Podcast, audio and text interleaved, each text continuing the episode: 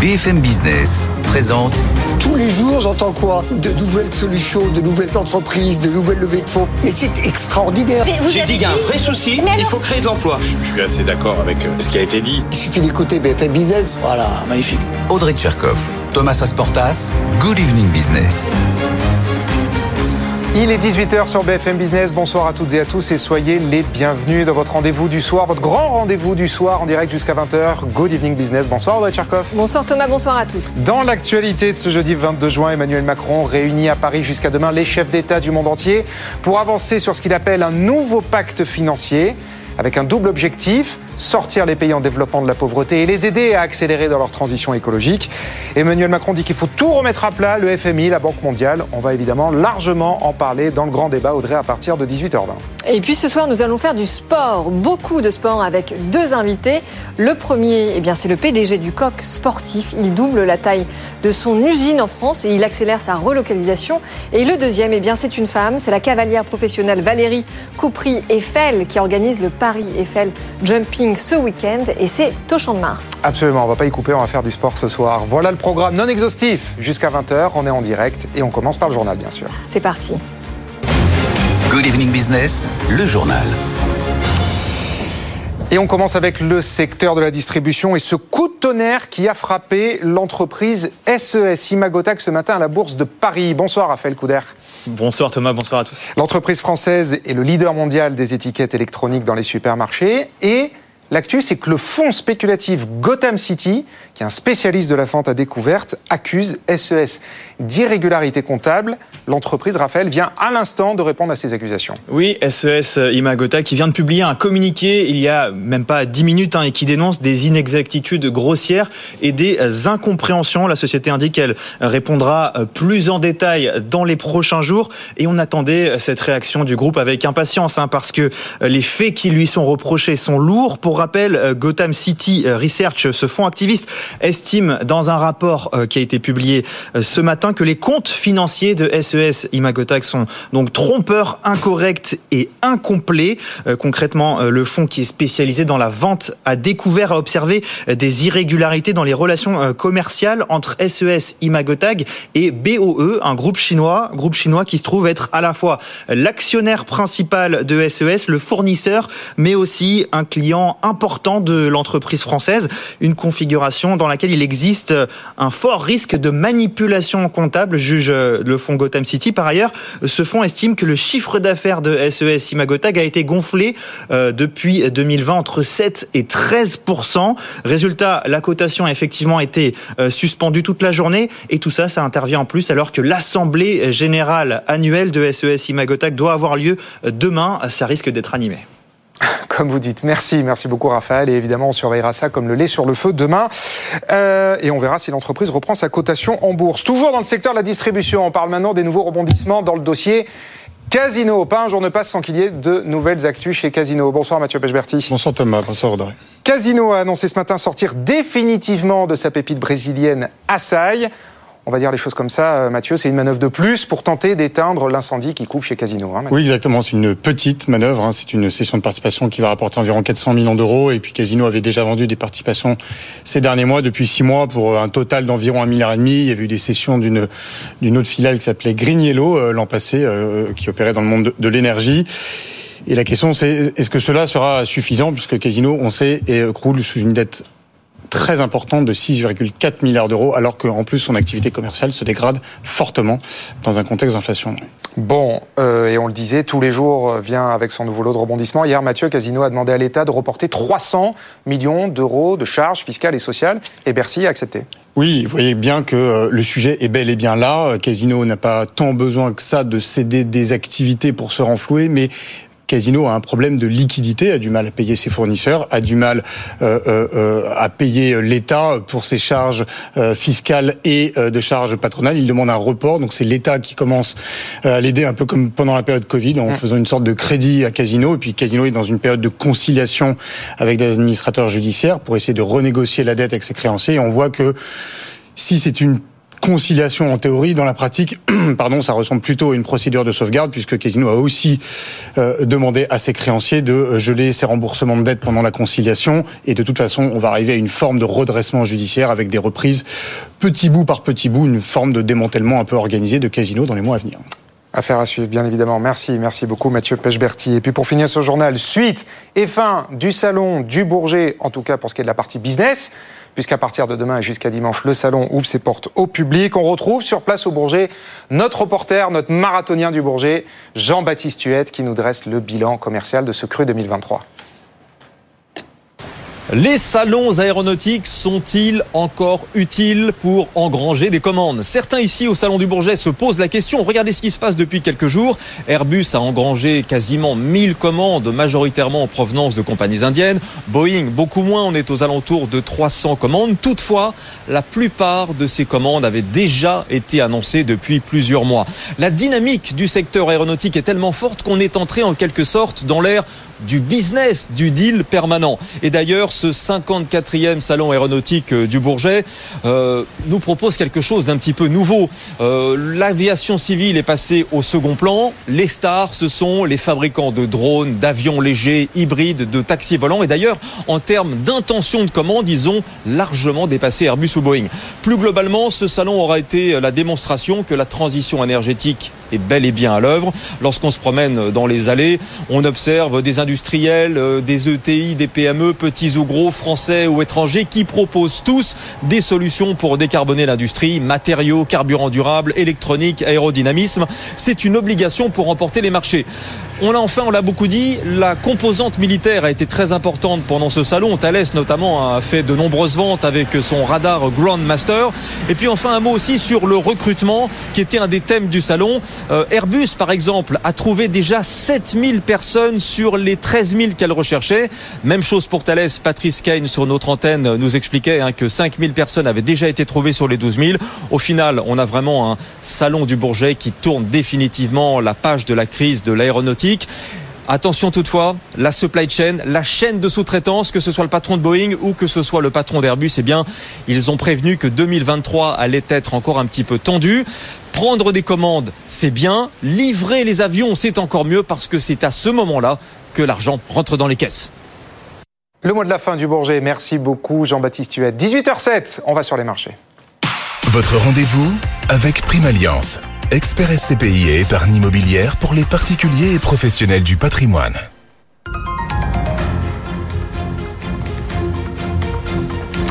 Les marchés ont fil à Euronext retrouvé Aude Kersulek. Bonsoir Aude. Euh, quatrième séance de la semaine et quatrième séance dans le rouge. Aude. Oui, et on échappe euh, de peu à une plus franche correction. On aurait pu tomber sous les 7200 points. On est finalement à 7203 points ce soir avec cette baisse de 0,79%. Alors c'est vrai que ce sont des petites baisses depuis le début de semaine, mais tout de même, euh, on baisse de plus de 2,5% depuis lundi. Alors avec tous ces signaux au quiche, hein, euh, faucons de la part des banquiers centraux, Powell hier et encore aujourd'hui d'ailleurs, qui en remet une couche avec les hausses de taux nécessaires de la part de la Fed, la Banque d'Angleterre qui surprend par sa sévérité 50 hein, points de base au lieu de 25 points de base attendus. On reste donc bien négatif sur les marchés euh, ce soir. Alors moins 0,4% sur l'Eurostox, moins 0,7% donc à Paris. Alors pourtant le Nasdaq est en légère hausse. La tech parisienne n'a pas rebondi hein, aujourd'hui. Euh, ça ne lui est pas encore parvenu. Worldline, Téléperformance qui perdait 2,3%. Euh, le, le pétrole également en repli avec Total Energy qui était la plus forte baisse du jour, moins 2,5%. Des valeurs défensives à la hausse et aussi SES, hein, l'opérateur satellite euh, qui finalement ne se rapprochera pas d'Intelsat. Et eh bien, c'était applaudi par les investisseurs, plus 7,8%. Donc cette quatrième baisse euh, du CAC 40 depuis le début de la semaine. On perd donc 0,79% ce soir.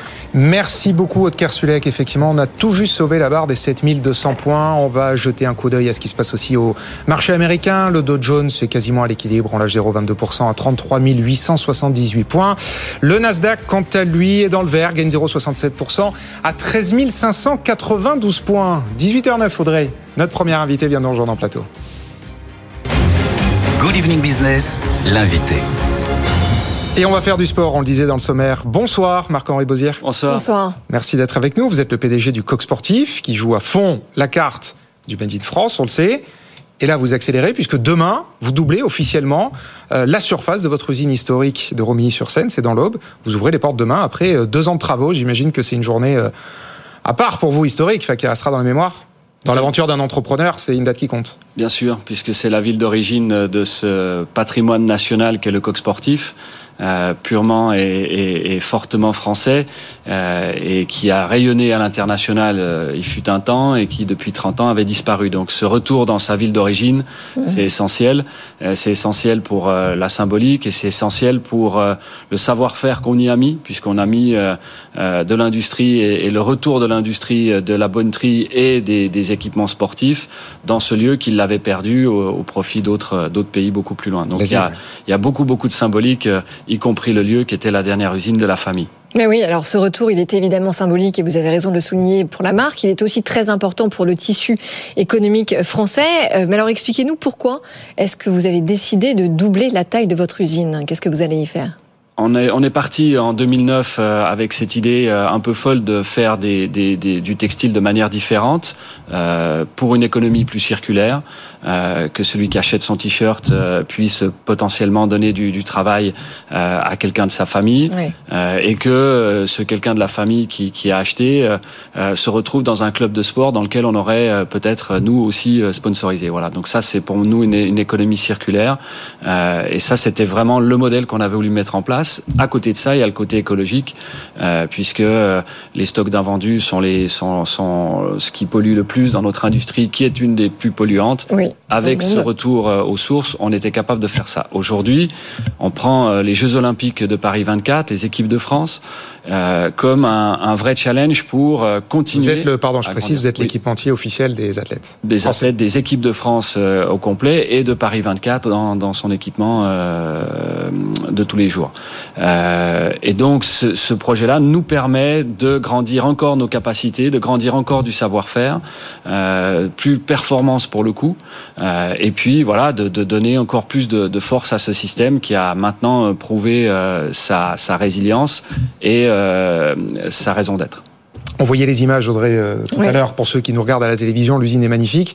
Euh, Emmanuel Macron vous a appelé pour vous féliciter. En ce moment, il est en relocalisation matin, midi et soir. Vous avez eu un coup de fil du président? Non, on a eu l'occasion d'en discuter quand, euh, quand on avait un, un, une réunion de partenaires. Et, euh, il a aussi découvert tout ce qu'on était en train de faire. Et oui, il a eu des mots d'encouragement et, et, et, même euh, des mots de soutien et des, et des, actes de soutien. Pour la première fois, on obtient vraiment, dans ce cadre de ce bâtiment et des jeux, on obtient vraiment du soutien de, de l'État qui est bienvenu.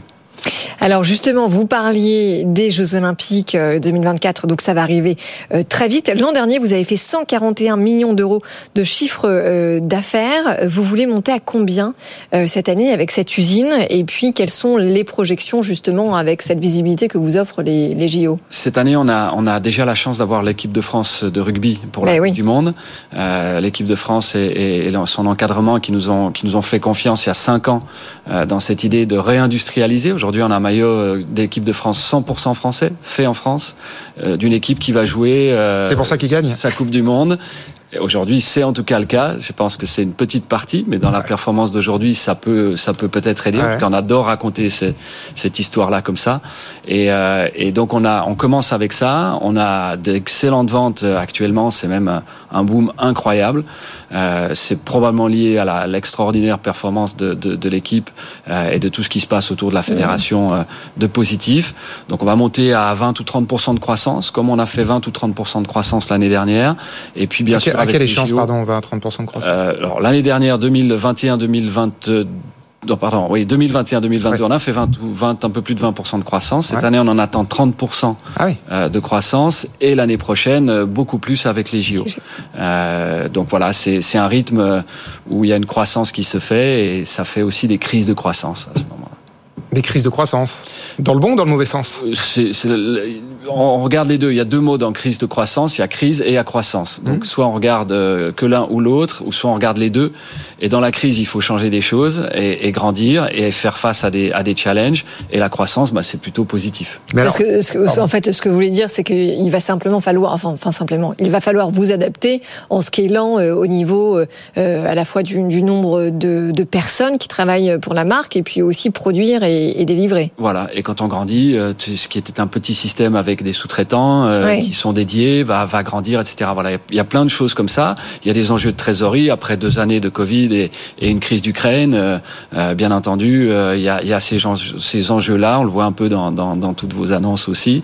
Euh, on n'est pas à côté de ça, même si notre croissance est belle et que le projet a, a a prouvé euh, sa raison d'être. euh, voilà, on n'échappe pas à ce genre de choses. Alors justement, vous nous tendez une perche. Tout ce qui se passe en ce moment dans le secteur, dans Mm. le textile, bon, vous c'est le sport, c'est un peu particulier, mais tous les jours il y a des enseignes qui tombent. Hier c'était encore Jennifer. Ça vous, ça vous, ça vous inquiète un peu ou pas? Ça inquiète beaucoup de monde autour et ça empêche certains partenaires d'avancer quand même et de sélectionner les bons, les bons dossiers. Euh, Quand vous Aujourd'hui, dites partenaire, c'est les banques. Ça peut être ça peut être tout type de partenaire. Et les fonds banques, aussi, euh, bien sûrement. entendu, les, les- les fonds également. Euh, mais euh, je pense aujourd'hui que notre taille par rapport au potentiel de la marque est petit. Ça, c'est un avantage. Je pense aussi que le modèle textile que l'on a mis en place, avec sa croissance, sa résilience et son côté euh, très sain, euh, puisqu'on n'a pas beaucoup d'overstock euh, grâce à ça, euh, nous fait passer euh, cette crise euh, euh, qui est une vraie crise textile pour le coup euh, et de consommation en général. On l'a vu encore là dans, dans, dans, dans- dans la grande distrib. Euh, voilà, ça, on, on passe. Voilà. Mais quand on, quand on regarde dans le détail cette crise du textile, elle touche principalement les acteurs qui étaient déjà fragiles, qui avaient des soucis notamment de fonds de roulement, euh, aussi pour assurer leur, leur plan de, de trésorerie. Est-ce que vous, aujourd'hui, vous dites que le coq sportif a quand même tous ses fondamentaux en place euh, et n'est pas donc euh, un acteur fragile? J'aimerais vous dire que c'est facile, euh, qu'aujourd'hui euh, tout va bien. Euh, ce serait pas totalement la vérité, puisqu'effectivement, après ces trois années euh, où nous on a eu un coton qui a fait x2, des transports de, de, de chaussures qui font x6, Mais oui, euh, on ne sort pas euh, comme ça indemne après deux années Ouais. de, de Covid. En revanche, euh, oui, euh, on a les mesures, le nécessaire, des actionnaires qui soutiennent et des partenaires qui nous soutiennent et qui vont faire qu'on va réussir à, à passer cette crise. Oui. Donc vous avez eu des, des hausses de coûts énormes, vous, vous venez de le dire. Et alors les, les prix, vous avez augmenté les prix de combien? Et ça, c'est tout le, c'est toute la problématique euh, Bah oui, actuelle. bien sûr. c'est euh, jusqu'où on va répercuter euh, Et donc sur des salaires que je vois pas forcément euh, monter euh, de la même vitesse et la même manière. Euh, et à un moment donné, oui, il y a, il y a des enjeux aujourd'hui où certains ont pris trop de profit et, et d'autres euh, et d'autres souffrent. Euh, et, et donc, Et donc vous, en moyenne, en magasin, vous avez augmenté vos, vos prix de combien? on a dû augmenter entre 5 et 8 ce qui est trop parfois et, et même si Ah ouais. aujourd'hui on est capable de vendre à un, à un prix euh, avec notre qualité qui est un peu en dessus du marché, qui est bien parce que c'est une bonne qualité, Mmh. mais on voit qu'il y a un plafond et qu'à un moment donné on ne pourra pas aller euh, sans monter nos salaires euh, continuer. Et en même temps, 5 à 8 évidemment, c'est beaucoup, mais ce que vous dites, c'est que ça n'empêche pas votre croissance de de continuer grandir euh, sur certains segments grandir, et oui. peut-être moins sur d'autres où on Ouais. aura monté des prix un peu haut. Donc euh, il faut être très attentif à ça et, et on a été vraiment obligé de faire dans ce mouvement-là. Heureusement, ces, ces, ces, ces questions-là sont redescendues, les matières premières sont redescendues, les transports sont redescendus. On adapte tout de suite nos prix euh, à la baisse et c'est ça qui va aussi jouer. Ces... Et alors, vous parliez du, du rugby. Euh, évidemment, là, en ce moment, ça vous porte énormément, Mm. parce qu'il y a la Coupe du Monde en plus à la rentrée. Mais sauf que le, le compte de fait s'arrête à la fin de l'année. Là, vous avez perdu le, le contrat. L'an prochain, c'est Adidas qui revient. Qu'est-ce qui s'est passé? Ah ben, toutes les belles histoires d'amour ont probablement une fin, même, même la vie. a Ah une bah fin. pas tout, attendez, c'est euh, trop, trop triste. non, mais euh, euh, c'est les circonstances. Il y a des circonstances de. On peut pas lutter contre Adidas? Non, euh, même pas. Euh, Ah je bon? pense Ah, Alors, que- racontez-nous, c'est intéressant. Non, je pense que aujourd'hui on a on a écrit une très belle histoire. Elle était importante pour nous pour revenir et, et avoir cette équipe nationale. Aujourd'hui, on a des enjeux euh, de développement international. On a des enjeux de de de de, de, de profit et, et, et de ne pas monter nos prix euh, et, et de faire Ouais. attention du coup à nos coûts. Euh, et que bah du coup on a choisi euh, euh, d'y aller, mais pas forcément avec toutes les armes pour gagner. Et il y en a un meilleur qu'à gagner, euh, et tant mieux euh, si, si, si l'équipe de France et la fédération peuvent euh, augmenter leurs recettes. Voilà, Vous êtes très fair play. C'est ça. C'est la- c'est vraiment ce que. ce Oui, oui, mais non, non, mais attendez, Et on a euh, absolument, et c'est très bien. a- Mais non, mais la question c'est, euh, est-ce que vous savez par quoi vous allez remplacer justement le rugby? Est-ce que, euh, je sais pas, vous regardez le football par exemple? Oui, oui, on a plein, plein d'idées. Là-bas, on va démarrer notre partenariat avec l'OGC Nice euh, au, au mois de juin. Euh, je crois que j'ai le droit de le dire. Euh, Bah, ça y est, vous l'avez dit. C'est trop tard. Ouais, non, c'est une info, ça, j'étais pas au courant. Voilà. Euh, Euh, Ok. On a Bayonne en rugby, on a Montpellier en rugby, donc euh, on a on a vraiment de, de, de quoi faire. Et puis surtout là, on va aller chercher euh, des symboles qui vont nous permettre de de, de, de, de rayonner à l'international aussi. Et c'est les JO. Euh, Là, on a quand même un gros gros morceau. On a dû faire des choix. On a abandonné avec beaucoup de tristesse le Tour de France, Saint-Étienne. Euh, voilà, c'était des crève-cœurs, mais il y a des moments, voilà. Puis c'est des discussions avec euh, avec les personnes. C'est des belles histoires écrites. Elles restent Ouais. dans le cœur et elles sont pas interdites qu'on les retrouve. C'est ça, l'amour, ça va, ça vient. Ce sera la ça. conclusion. Merci. Et ce sera le mot de la fin, en effet. Merci beaucoup, Merci beaucoup. Marc-Henri Bozier, PDG du Coq Sportif, d'être venu. Et puis, bah, félicitations pour cette nouvelle usine, enfin, cette euh, double usine qui ouvrira ses portes demain. Merci d'être passé nous voir dès ce soir ici euh, à Paris. 18h20. Euh, Audrey, c'est l'heure du débat qui commence Exactement, c'est l'heure du grand débat. Alors, beaucoup de sujets ce soir. On va notamment parler du sommet qui vient de commencer à Paris pour un nouveau pacte financier. Absolument, Emmanuel Macron qui veut faire table rase, tout revoir du côté du FMI et de la Banque mondiale. On va parler aussi de ses revenus records du CAC 40. C'est EY qui nous dit ça. Les entreprises du CAC n'ont jamais gagné autant d'argent que l'an dernier. Et puis enfin, évidemment, le rapport du corps eh bien, qui nous dit que finalement, cette réforme des retraites ne va pas faire gagner tant d'argent que cela. Est-ce une surprise Euh, On y répond dans le débat. On peut spoiler, non, c'est pas une surprise. Allez, à tout de suite. Merci. Good Evening Business, le débat. 18h23, le débat a déjà commencé pendant la pub, mais ça y est, tout le monde est là. Bonsoir à tous les trois. François Gérolf, merci d'être là. Économiste à l'OFCE, face à vous, Nathalie Janson, bonsoir. Bonsoir. Économiste et professeur associé à Neoma Business School. Et à côté de vous, Emmanuel Le Chypre, bonsoir. BFM Business, évidemment, on vous présente plus.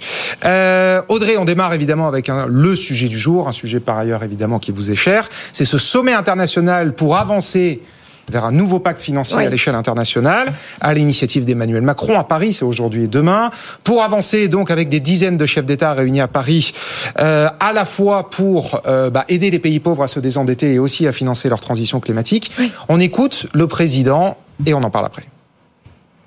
Jamais aucun décideur, aucun pays ne doit avoir à choisir entre la réduction de la pauvreté et la protection de la planète. Et j'ai entendu beaucoup de décideurs ces derniers mois, parfois ces dernières années, très souvent dire, au fond, vous nous expliquez, vous qui avez euh, déjà réglé le problème de la pauvreté, ce qu'il faudrait faire en matière euh, de transition climatique, quels sont les, les choix qu'on devrait prendre. Mais nous, nous n'avons pas encore réglé le problème de la pauvreté. On ne doit pas avoir à faire ce choix, et donc on doit pouvoir relever les défis en même temps. Voilà, Emmanuel Macron. Audrey, donc, Oui. on n'a pas à choisir entre le climat et la pauvreté. Et le président dit, en substance, qu'il faut tout remettre à plat et euh, provoquer un choc de financement.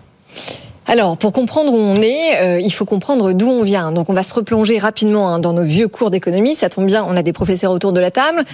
Euh, juillet 44, euh, c'est Bretton Woods. On est en plein dans la construction du monde euh, d'après-guerre. Euh, on signe des accords qui posent les bases d'un nouveau système financier international. On crée le Fonds monétaire international. On crée la Banque mondiale. Et donc, à la question, est-ce que, bah, 70 ans après, ce système est en partie à bout de souffle La réponse est oui, mais pour plusieurs raisons. Alors déjà, on est tous d'accord quand même sur ce plateau pour dire que nos institutions financières, elles ont clairement du mal euh, aujourd'hui à accompagner dans leur développement les pays du Sud et puis peut-être encore plus à les accompagner dans leur transition climatique. Évidemment, beaucoup de euh, sujets conjoncturels qui expliquent cela, parce que forcément, à la fois la pandémie, mais aussi la guerre en Ukraine ont fait dérailler quelque part hein, les, trajectoires de développement euh, économique des pays du Sud. Mais il faut bien comprendre que dans certaines régions, comme par exemple en Afrique sub- subsaharienne, on a atteint des niveaux de pauvreté qu'on n'avait pas vus depuis 30 ans, parce que ces pays sont en partie englués dans cette crise de la dette. Euh, ils ne peuvent tout simplement pas rembourser leurs prêts parce que les intérêts ont flambé avec l'inflation. Donc comment voulez-vous qu'ils se financent et euh, qu'ils financent euh, eh bien la transition climatique? Donc en gros, euh, ce qui va se discuter à Paris, c'est est-ce que les pays riches sont euh, d'accord justement pour financer les pays les plus pauvres? On parle de 2 milliards de dollars par an d'ici euh, à 2030 et donc euh, eh bien pour ça de toute façon on n'aura pas d'autre choix que d'aller taxer les superpollueurs qui sont responsables en grande partie de la crise climatique. Alors, qui veut réagir à ce que, à ce que vient de dire Audrey et nos institutions de Bretton Woods, effectivement, qui sont euh, dépassées par la situation? Nathalie Alors, je vais pas dire que j'ai vu Bretton Woods naître. Ah bah non. Voilà, non, quand même pas. bon, je l'ai vu un peu pas. exploser puisque j'étais toute Ouais. jeune voilà, lorsque ça a explosé. Euh, tout ça pour dire qu'en fait, oui, le problème de la dette des pays en voie de développement est un problème qu'on a, voilà, qui est récurrent. Voilà, on est tout à fait d'accord. Euh, qui est, je, je pense qu'aujourd'hui, les institutions sont dépassées, euh, en effet, dans leur mode de fonctionnement. Euh, par contre, la bonne nouvelle, c'est que je pense que le système financier est très créatif et que lui a créé beaucoup de moyens de pouvoir euh, dépasser en fait ces, ces institutions, euh, notamment ce qu'on voit euh, frémir avec euh, tout ce qui est euh, effectivement blockchain et euh, projets de la sorte, en, notamment en Afrique. Donc moi, je ne serais pas totalement désespérée. Je pense que sur le point de vue, c'est-à-dire les prêts institutionnels, oui, on est d'accord, on est un peu englué. Euh, Après tout, c'est peut-être pas plus mal parce que des prêts institutionnels vont à des États qui sont largement corrompus. Donc bon, si un- le financement redescend un peu plus bas, c'est pas plus mal non plus. Donc voilà, donc je, je ne nie pas le problème, je dis simplement qu'il est peut-être moins grave qu'avant parce que au niveau de la sphère privée, il y a beaucoup plus de choses qui sont entreprises et qui sont réalisées. Je ne dis pas qu'ils se, qu'ils sont sauvés, mais je dis que ça, ça n'existait pas avant. Avant, la finance était vraiment très institutionnelle.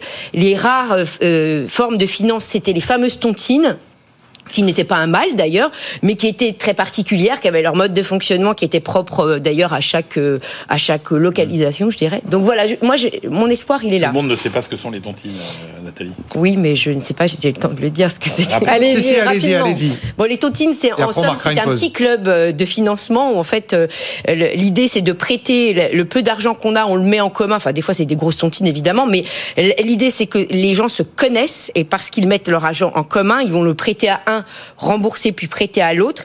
Et les clés du succès, c'est qu'effectivement, on, on- là, on est carrément sur les gens qui se connaissent bien. On a des sanctions qui peuvent être fortes parce que c'est si, si on est on est on est jeté, enfin on est rejeté par le, le cercle.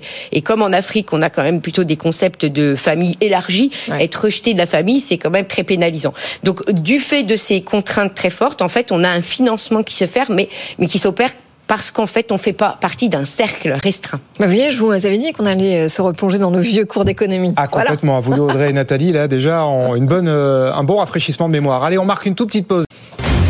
Good Evening Business, le débat. Avec donc le cours express et magistral de Nathalie Janson. Rebonsoir. À vos côtés, Emmanuel Le Chypre et face à vous, François Gérol. François, je vous fais réagir à ce que disiez euh, Nathalie. Vous partagez son relatif euh, optimisme, la, la créativité de la finance privée qui prend le relais Oui. quelque part des défaillances de la finance institutionnelle. Oui, d'ailleurs, le, le président de la République l'a rappelé, c'était un de ces quatre euh, points. Il y avait le fait de ne pas opposer pauvreté, effectivement, et, euh, et lutte contre le réchauffement climatique. Il y avait le fait de, que ces pays doivent rester souverains, c'est-à-dire qu'on ne va pas leur dire ce qu'il faut faire. Et puis, il y avait le fait que les financements publics, c'était important. Et le dernier, c'était les financements privés, effectivement, sont essentiels. Euh, je pense qu'effectivement, on est dans... Alors, peut-être, bon, je trouve c'est très ambitieux hein, de placer tout de suite ça sous l'angle de la refonte complète du système monétaire international. Euh, je veux pas être, euh, je veux pas être pessimiste sur l'issue des débats et l'issue des deux jours, mais si on arrive à quelque chose de l'ampleur de Bretton Woods, ce serait euh, inattendu. Enfin, faut pas quand même. Enfin, là, enfin, on place les, Oui, on place sur- les surtout ambitions. dans le contexte actuel. hein. Voilà, on place les ambitions extrêmement haut. Euh, L'idée, je crois que c'était de un petit peu de réparer euh, le fait que la dernière COP s'était un peu mal passée et c'est un peu fini euh, Ouais, sans la dernière, d'ailleurs. accord. Exactement, et c'est pour ça qu'on qu'on en est là. Alors ensuite, il y a effectivement la question de financement des pays pauvres. Alors c'est en partie de notre faute et en partie de la faute des pays riches. Il se passe exactement la même chose que ce qui s'était passé dans les années 80, à savoir que la politique monétaire avait rehaussé ses taux et comme il y a beaucoup euh, de ces pays qui en fait sont fixés au dollar, ils sont obligés d'augmenter leur taux à leur tour, ce qui amène à une crise de la dette en fait. Et on, on est un peu dans la même situation que dans les années 80 où euh, c'est un petit peu du coup difficile pour ces pays de euh, subir la, la hausse des taux. Euh, et dernier point, c'est quand même, enfin. Euh, est-ce que, enfin, euh, la question et le président de la République l'a rappelé, est-ce que vraiment ce dont on manque, c'est de financement et d'argent? Il a rappelé qu'il y avait énormément de liquidités euh, dans le monde qui étaient disponibles et que le seul problème, c'est qu'elles avaient du mal à venir s'installer dans les pays justement qui en avaient le plus besoin. Donc, est-ce que vraiment ce- dont on manque, c'est des capitaux ou est-ce que c'est autre chose sur Bah, place ce dont on manque aussi, Emmanuel, vous allez me dire si je me trompe, mais c'est de méthode. Parce que quand on regarde, que ce soit euh, autant la Banque mondiale que les banques de développement, elles travaillent par projet. C'est-à-dire qu'elles vont financer une éolienne par-ci, une euh, centrale photovoltaïque par-là, et elles n'ont aucune vision globale consolidée, alors qu'en fait, euh, il faudrait vraiment lancer des réformes structurelles dans les pays pauvres et les accompagner à mettre en place des business plans euh, à long terme, et puis avec des financements, mais vraiment, encore une fois, qui accompagnent une vision globale. Moi, je crois que je suis assez d'accord avec Nathalie. Il y a plein de motifs euh, euh, d'espoir. Bon, d'abord, les institutions internationales, elles ont quand même beaucoup évolué depuis 1945. Le FMI, il a, ça a été toujours le pompier de, de, la finance mondiale. Donc son rôle a changé peut-être 4-5 fois de nature euh, depuis euh, qu'on a créé Bretton Woods. C'est-à-dire qu'au départ, son rôle, c'était d'équilibrer les systèmes de balance des paiements. Quand tout ça explose en 1971, c'est là qu'il se crée presque lui-même mmh. ce rôle de pays finalement de, euh, de gardien de, de, de, de, la bonne situation financière des, des pays pauvres, avant encore de, de, changer de rôle, de devenir beaucoup plus euh, social. Ça, c'était le dernier discours de Michel Cantu mmh. en tant que patron du, du FMI. Euh, moi, quels sont les points euh, qui me paraissent euh, encourageants? Je suis d'accord. globalement, il y a un vrai problème de, de fléchage. On, on, peut mobiliser beaucoup plus d'épargne. Ensuite, si on veut vraiment s'attaquer au problème du réchauffement, la réalité, c'est que si on est un peu rationnel, quand vous êtes rationnel pour vous attaquer à un problème, vous vous attaquez aux causes les plus importantes de ce problème. Donc c'est très clair que aujourd'hui, si on veut limiter le réchauffement de la planète, il faut porter massivement l'action sur euh, les pays euh, émergents. Parce que la réalité, c'est que ces pays, si on veut qu'ils s'en sortent, ces pays pauvres, hein, je ne parle pas des pays intermédiaires, qui sont le vrai problème, mais ces pays pauvres, ils ne s'en sortiront pas s'ils ne deviennent pas verts avant de devenir riches. C'est pour ça que le, la, la nouvelle économie qu'il faut créer dans ces pays-là, c'est d'abord une économie euh, compatible avec les contraintes environnementales. L'argent, il y en a. Rappelons que contrairement à toutes les idées reçues, les régions du monde où investir est le plus rentable et rapporte le plus, euh, c'est euh, les pays pauvres, c'est les pays d'Afrique. Vous avez des rendements de vos investissements qui sont bien meilleurs pour une raison assez simple, c'est que c'est des projets souvent euh, assez risqués et que euh, bah, quand vous y allez, euh, bah, vous rapportez davantage, c'est normal. Donc je pense que ça c'est important. Après, le vrai sujet, c'est les pays intermédiaires. Pourquoi? Parce que la réalité, c'est que le réchauffement climatique, il est le fruit de quoi? Il est le fruit de l'émergence d'une énorme classe moyenne au niveau mondial qui, je veux dire, quand il n'y avait pas de classe moyenne, c'était très simple. Il y avait des riches qui polluaient, mais ils étaient tellement peu que c'était pas grave, et les pauvres, ils n'avaient pas les moyens de polluer. En fait, le malheur de la planète, paradoxalement, il est venu de l'émergence de cette classe moyenne mondiale qui a consommé énormément, qui a voyagé euh, énormément et qui a pollué énormément en copiant finalement le mode de vie euh, des, euh, des Occidentaux. Et c'est là où, pour la planète, on a un enjeu. et, et, là, je ne vois pas bien euh, comment finalement, autant je vois très bien comment les circuits de financement peuvent aller vraiment vers ce qu'on appelle les pays pauvres et les aider. Et moi, je suis très optimiste. Par exemple, la gouvernance dans ces pays-là, elle a jamais été aussi bonne. Jamais ces pays n'ont. Alors il y a encore beaucoup de corruption quand même. Non, globalement, c'est pas vrai.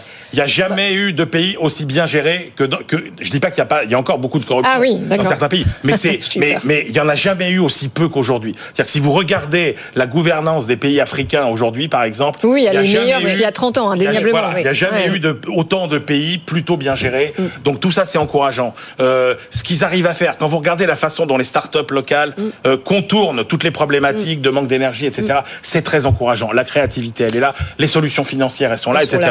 Donc sur les pays pauvres, euh, on peut, avec un peu quand même de générosité, être optimiste. Après, moi, ce qui m'inquiète, c'est euh, en gros, le, encore une fois, la classe moyenne mondiale, c'est-à-dire c'est plutôt l'Inde.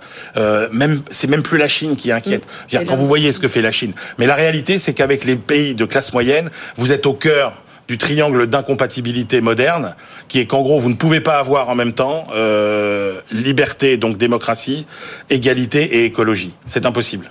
C'est impossible. Si vous voulez euh, écologie euh, et liberté, vous aurez forcément les inégalités. Si vous voulez euh, écologie, si vous voulez, si vous voulez l'égalité et l'écologie, vous avez la dictature. voilà. Et donc ça, c'est donc moi je dirais aujourd'hui pour ces pays intermédiaires là il faut choisir. Pourquoi la Chine est en train de devenir le pays le plus écolo du monde?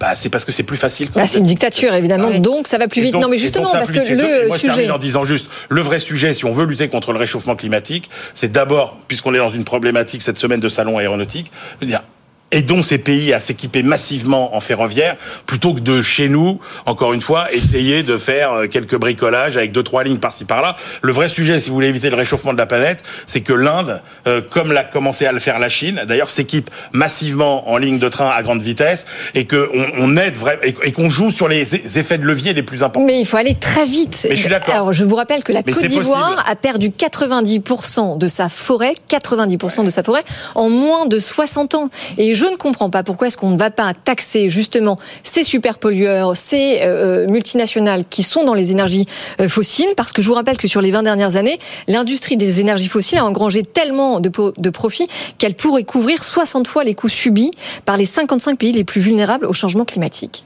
Et alors, il y a une idée de taxe Ouais, mais euh, là, qui est dans l'air du temps non, attends, dans, dans ce ouais, sommet, là, c'est taxer mettez- le, le Ah oui, transport bah oui, maritime non, non, mais là, je- mais le là, doigt où, euh, ça fait mal. une pratique Mm. qui est intellectuellement malhonnête et qui est déjà, c'est- c'est c'est d'imputer finalement aux compagnies pétrolières euh, Bah, Emmanuel, la attendez. pollution de tout, de vous, de moi quand on utilise notre voiture. Mais oui, bien sûr. Ah non, mais non, Non. c'est pas possible. Non, mais c'est attendez, quand vous, attendez. quand vous vendez des armes, celui qui va en prison, mais les c'est pays pauvres sont c'est devenus la qui poubelle des c'est pays riches. Mais non, vous pouvez pas dire. Non, mais ça, je sais que c'est un calcul qui est fait souvent. Ben, vous ne pouvez pas, euh, si vous ne pouvez pas imputer.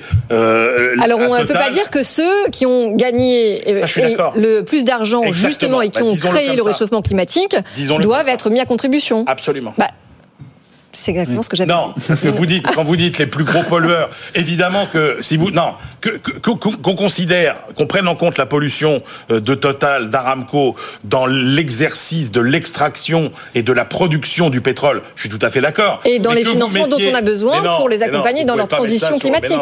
C'est comme si vous accusiez euh, euh, Donc les, pas- les, les, fabricants d'industrie agroalimentaire euh, euh, de vous faire euh, grossir parce que vous mangez trop. C'est vous Donc ce que trop. vous dites, Emmanuel, c'est qu'on continue à subventionner toutes ces entreprises Non. qui, d'ailleurs, par des jeux d'écriture, échappent aux euh, systèmes fiscaux euh, et donc ne payent pas l'argent dont ces pays ont besoin justement pour se développer et accompagner leur transition climatique.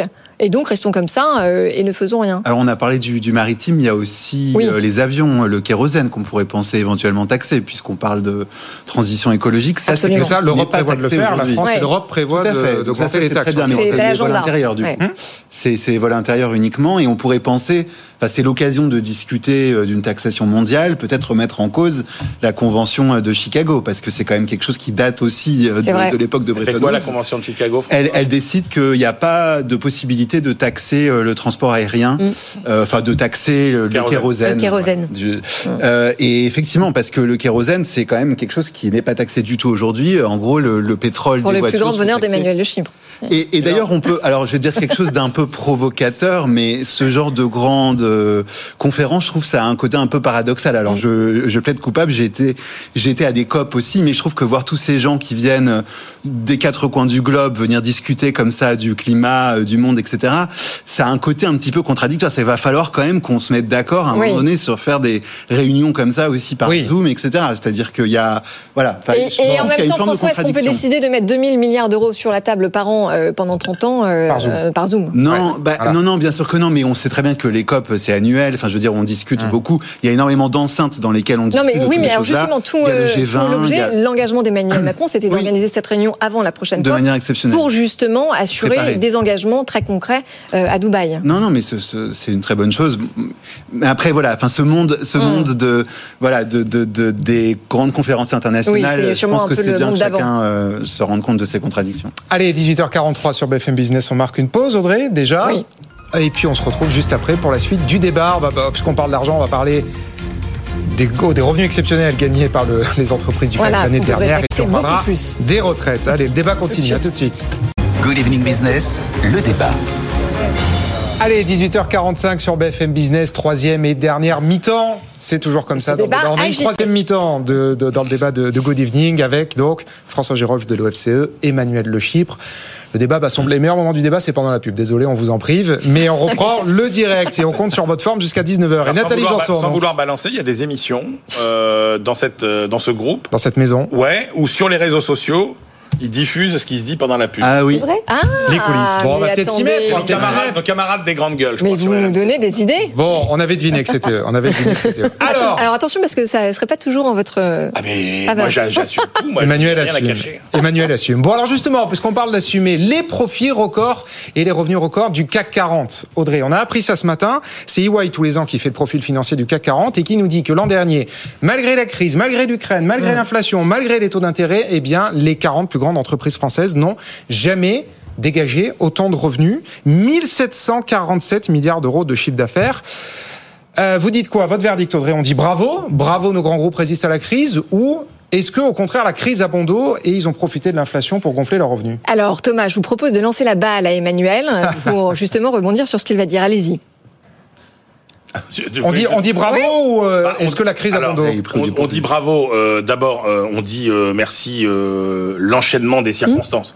Hein, C'est-à-dire qu'en gros, euh, un, vous avez euh, quand même une économie mondiale qui a beaucoup euh, récupéré, qui s'est beaucoup euh, redressée. Donc vous avez un effet effectivement de rattrapage par rapport au Covid et par rapport. euh, C'était l'an dernier, ça, euh, Emmanuel. C'était en bah, de- 2021, pas en 2022. Oui, mais Bah, ça, 2000, ça non, se prolonge. 2023, là. Ouais, C'est ça se prolonge. 2022, c'est vraiment l'année quand même du, du rebond, Oui. euh, en partie. Deux, il y a la rebond. Composition sectorielle de, euh, du CAC 40 qui fait que bah, les secteurs qui cartonnent, c'est les secteurs euh, du, luxe, Du et ça a été les secteurs de l'énergie, hein, puisque une fois que vous mettez bout à bout euh, bah, nos géants du luxe plus Total, je ne reviens pas sur les profits. Bah si, justement.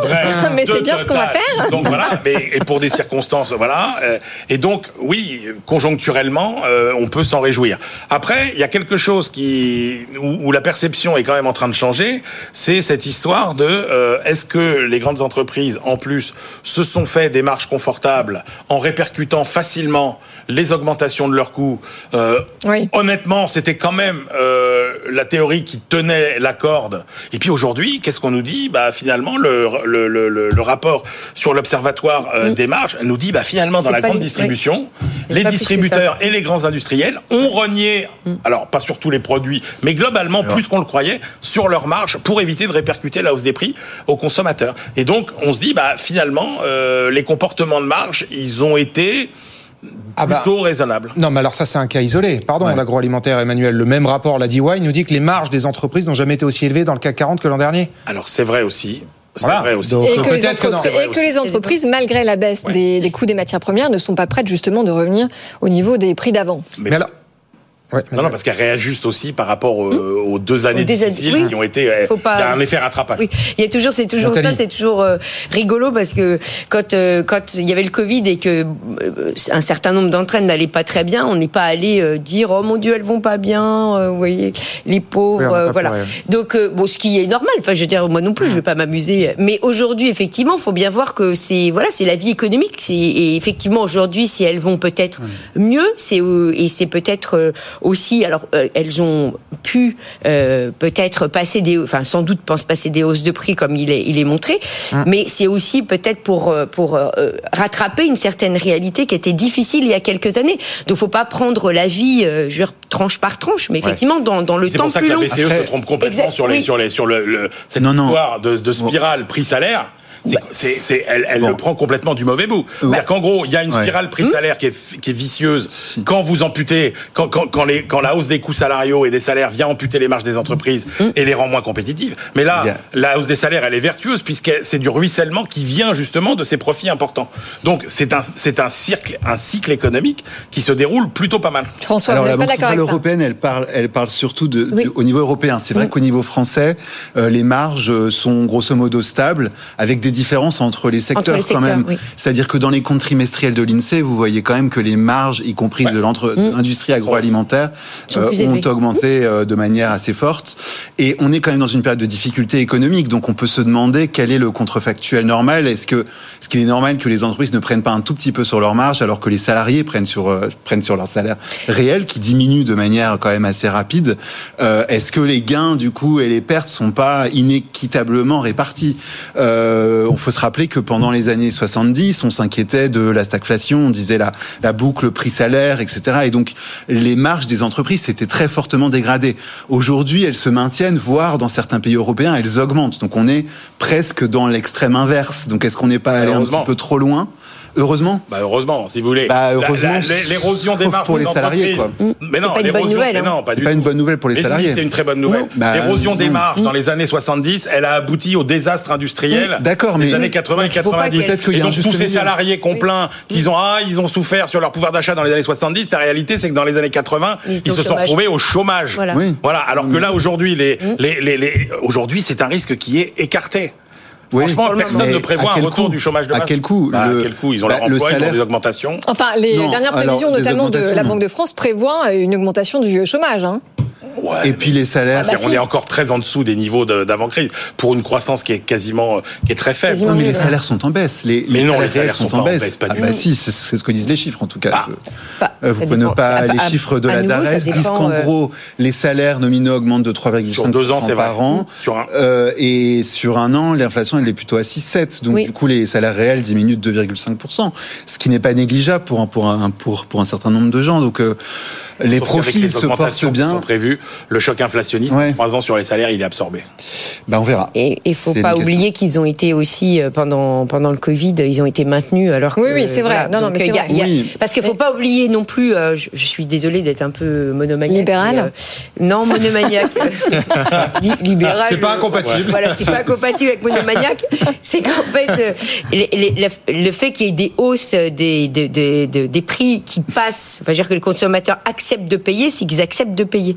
Donc il faut bien voir que c'est Ah bah bien non, parce qu'ils sortent de la. Enfin, Là, les gens qui vont faire leurs courses, hein, les gens qui vont Non, faire non, leurs non, courses au supermarché, ils n'ont pas le choix. Non, les non, il y a des. Non, mais il y a avec un des panier moyen, enquêtes- surtout qui a largement baissé. Bah il y a des, enquêtes qui est en- montrent bien que de toute façon, au niveau des choix des produits, Ah oui. il y a des produits qu'on peut substituer et qu'ils Ouais. ne substituent pas. Donc Oui. c'est bien parce qu'ils veulent, ils veulent ça et pas autre chose. Parce que Bah. le choix des produits, si vous comparez aujourd'hui aux années 70, il est bien plus supérieur. Les années 70, il n'y Ouais. avait pas autant de choix de Mais produits il y a qu'on des a biens aujourd'hui. qui sont difficilement substituables. Bah, les biens non, parce y a- par mais exemple, vous n'avez il pas y le a- choix. Enfin bon, voilà, il y a des, il y a des marques qui ont des pouvoirs de marché beaucoup plus forts que d'autres. Et on retrouve effectivement Ouais. ça dans les choix des consommateurs. Enfin, ce qu'on voit, Voilà. c'est que la consommation réelle est en baisse. Euh, ça n'est jamais arrivé à ce point-là. Je veux dire, vous, vous regardez les chiffres mensuels de l'INSEE, c'est impressionnant. La, la consommation des Français est en baisse très fort. Donc, dire que ça va très bien, ça va très bien pour les Non, j'ai pas dit entreprises, que ça et tant allait mieux très pour bien. elles. J'ai dit que c'est. Non, mais elle- c'est pas elle très est- bien pour tout le monde. Ça va elle pas est, très bien pour tout le monde. elle est conf- enfin, je veux dire, c'est les consommateurs aussi par l'acte d'achat qui vont valider en fait des Oui, augmentations oui. de marque. Non, mais c'est ça que je si suis on- en train de dire. Le mot de la revient fin quand même. là-dessus. Voilà, non, mais si on en revient, comment dire, euh, à, ces résultats, Ah, à ces résultats, ça montre quand même la véritable résistance euh, du CAC 40. Ça montre aussi que malgré cette économie en plein bouleversement, nos entreprises tricolores, euh, eh bien, elles ont envie de consolider leurs acquis, mais de continuer à se développer. hein. Et c'est très intéressant parce que quand on regarde les politiques d'investissement, elles ont vraiment atteint des euh, niveaux records depuis 10 ans. Elles sont globalement en augmentation de euh, à peu près 20%. Donc ça, ça, ça rappelle aussi que les profits sont euh, utiles euh, Pour et nécessaires. Voilà. Et d'ailleurs, on est en plein dans la formule euh, du chancelier Helmut, allemand Helmut Schmidt. hein. les profits d'aujourd'hui sont les investissements de demain et les salaires d'après-demain. Ouais, c'est la phrase du ruissellement, ça. Oui, c'est ça. Alors, alors, alors. Euh, avant que le débat ne s'emballe, puisqu'on parle de ruissellement, c'est le, le point Goodwin, ça. Il nous reste deux minutes. On va quand même parler des retraites, parce qu'on dit le CAC résiste. Est-ce que notre système de retraite va résister? Le corps, on pensait en avoir fini. Le corps remet une pièce dans la machine et nous dit cet après-midi que malgré la réforme, eh bien, notre régime sera encore en déficit en 2030, contrairement à ce que nous avait promis le gouvernement. Audrey, tout ça pour Non, ça mais alors là, on n'aura jamais assez d'une minute trente. euh, Non, ça c'est sûr, mais quand même, notre d'un avis. mot. Un petit tour de piste. euh, bah, écoute, euh, écoutez, pardon, le corps, finalement, c'est quelqu'un qui nous dit euh, en février, donc il y a trois mois, Versatile, le corps. on avait, voilà, on n'a pas besoin de faire de réforme, et finalement, euh, nous dit en juin que, euh, eh bien, non seulement euh, il fallait la faire cette réforme, mais il fallait aller beaucoup plus loin. Bon. Allez, en 30, en Je ne sais pas si 20 le corps hein, dit des choses aussi politiques. Euh, Je pense que le corps dit que le, il dit aussi qu'il faut faire attention parce que le Est-ce qu'il valide, non mais pardon, la question que je vous retraite- pose en en 20 secondes à chacun, est-ce qu'il valide ou invalide la réforme? Euh, euh, je dirais que oui, euh, il va, il va plutôt dans le sens de valider la réforme, c'est-à-dire Ok. de dire qu'il y a une réduction du coût du déficit. La question, c'est de savoir si le déficit était un problème et si ce dont on parle, qui est quand même l'épaisseur du trait, savoir 0,5% du PIB, c'est quelque chose qu'on doit comparer ou qu'on ne doit pas comparer au 4,7% du Ouais. PIB. On a 125 milliards de déficit, donc je trouve que voilà, il y a une sorte de distance entre Emmanuel. et ce dont on parle. Est-ce que le corps valide ou invalide la réforme? Euh, bah, il la valide plutôt, mais ça montre bien que euh, il faudra faire des réformes très régulièrement. Puisque aujourd'hui, mais qui a la prétention de vouloir faire des réformes définitives Ouais. basées sur des projections à 50 ans Alors quand, quand on voit toutes les révolutions préparent, l'intelligence parce qu'on est, artificielle on est, disrupte le tout, corps ne fait que Allez, allez, prolonger j'avais dit en 10 tendances. secondes, j'avais dit en 10 secondes. Bon, il valide plutôt la réforme. Nathalie Oui, il valide la réforme et je, pour abonder dans ce sens, je pense que il- ça valide le fait que la réforme n'est pas assez ambitieuse aussi. C'est-à-dire qu'on devrait reposer la, la façon dont on, on organise les retraites et son financement et non pas juste. euh, Bon, eh ben, La prochaine fois, on prendra les paris débat. sur la date de la prochaine réforme des retraites. Merci, merci beaucoup à tous les trois d'être venus nous voir. Nathalie Janson, Emmanuel Le Chypre et François Girolf de l'OFCE. 18h57, Audrey, ça y est, le débat est déjà fini. Ça passe très très vite. Dans un instant, le rappel des titres et puis notre deuxième invité, on continuera par les sports. Absolument, on va parler d'équitation avec Virginie Coupéry-Eiffel. En attendant, la première heure de Good Evening est déjà disponible en ligne sur notre site internet, les réseaux sociaux, les podcasts et en flashant le QR code qui apparaît à l'écran pour ceux qui qui nous regarde à la télévision. À, tout de suite.